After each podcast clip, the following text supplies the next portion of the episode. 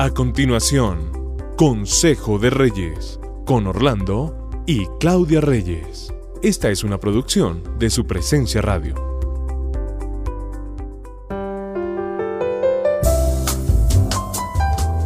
Un gusto saludarlos, buen día. Muy buenos días, hoy estamos felices de estar nuevamente con ustedes tratando un tema que ya habíamos tratado anteriormente.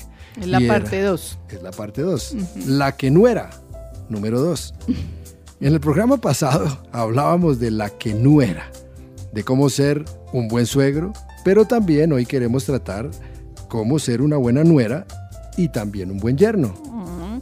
Sí, porque a veces eh, tenemos en cuenta solo una parte de una relación. Sí, o sea, a veces pensamos que solamente la que tiene la mala fama es la suegra o el suegro, pero también hay otras partes involucradas que son los yernos y las nueras hay dos extremos de hijos que son los que se quieren separar totalmente de los papás, pero hay otros que son los hijos que no quieren separarse de papito y mamita. Mm.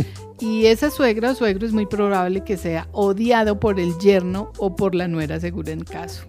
Entonces, yernos y nueras, ¿de quién es muchas veces la culpa de que la relación de mi esposo con mis padres no sea buena? Pues muchas veces de nosotros. Claro yo debo ser sabia en manejar esta relación. Mi objetivo, exacto, nuestro objetivo debe ser que mi esposo o mi esposa y mis papás se amen y tengan una buena relación. Sí es cierto lo que estás hablando de que sí debemos crear límites frente a mis papás ya cuando estoy casado, porque también debo darle el primer lugar a mi esposo o a mi esposa, es parte de mi prioridad. Pero es que a veces ellos, los suegros, no nos ven lo suficientemente unidos y no creen que somos ya una nueva familia. hay momentos en que sí, la familia, la nueva familia debe tener un bloque, ojalá que sea impenetrable y que no acepten intrusos, no solamente de los suegros, sino tal vez de amigos, de películas, de cuñados. Y esta regla debe ser clara desde el comienzo, no permitir manipulación ni control de parte de ningún miembro de su anterior familia o su familia más bien, y así verán que su relación va a crecer sanamente. Veíamos que hay cuatro cosas que creemos que afectan estas relaciones. Eh, a veces nos gusta que los papás nos sigan dando y no renunciamos a los beneficios de ser hijos a pesar de que ya somos casados y debemos asumir nuestras responsabilidades.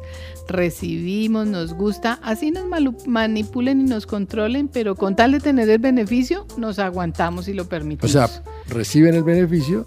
Y nos aguantamos porque pues nos conviene. Y es rico recibir el beneficio. Pero a veces quieren bloquear a sus papás también. Pero cuando ya el papá quiere se atreve a, dar una opinión, un concepto, entonces empezamos a sentir, ay no, me quiere controlar, me quiere manipular, se está metiendo en mi relación. Hay que tener Entonces, o somos o no somos, porque ahí es donde empezamos a ver a los papás malos cuando les hemos dado en cierta forma el permiso.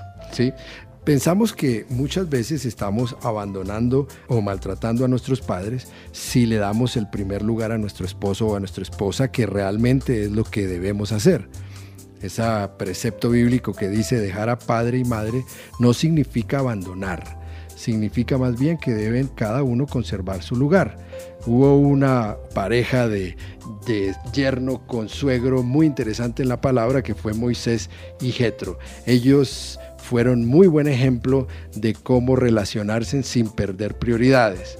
Entonces sí debemos atrevernos a romper el cordón umbilical con nuestros papás y tomar el aliento de la fuente correcta, de la fuente correcta que es Cristo y de nuestros propios acuerdos. Recuerden que a veces debemos desechar lo que no nos sirve de nuestros padres, desechar lo malo, pero también retener lo bueno de ellos, lo que teníamos en casa paterna y materna.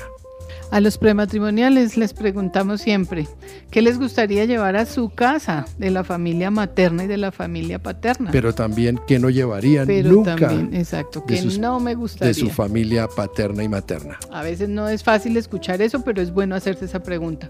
Lo tercero que pensamos es que si soy tan buen hijo que mis papás están por encima de todo eso, me va a convertir en un mal esposo pero ser un buen esposo no me debe convertir ni en un mal hijo ni en un mal yerno o nuera.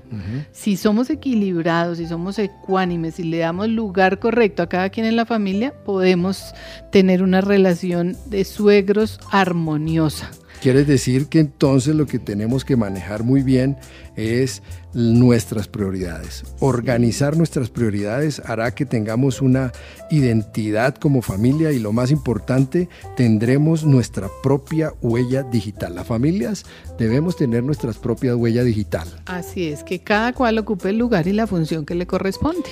Hay un versículo en Mateo 19 de 4 a 6 donde Jesús estaba explicando precisamente esto, yo creo. Esto explica por qué el hombre deja a su padre y a su madre y se une a su esposa y los dos se convierten en uno solo. Como ya no son dos, sino uno, que nadie separe lo que Dios ha unido. El Señor está hablando realmente de lo que del tema que hoy estamos tratando, la que no era. la que no era que sí era. Sí, por eso queremos hoy que ustedes establezcan sus propias prioridades como nueva familia. Hoy los queremos bendecir y que puedan ejercer su propia huella digital. Los bendecimos hoy. Bendiciones.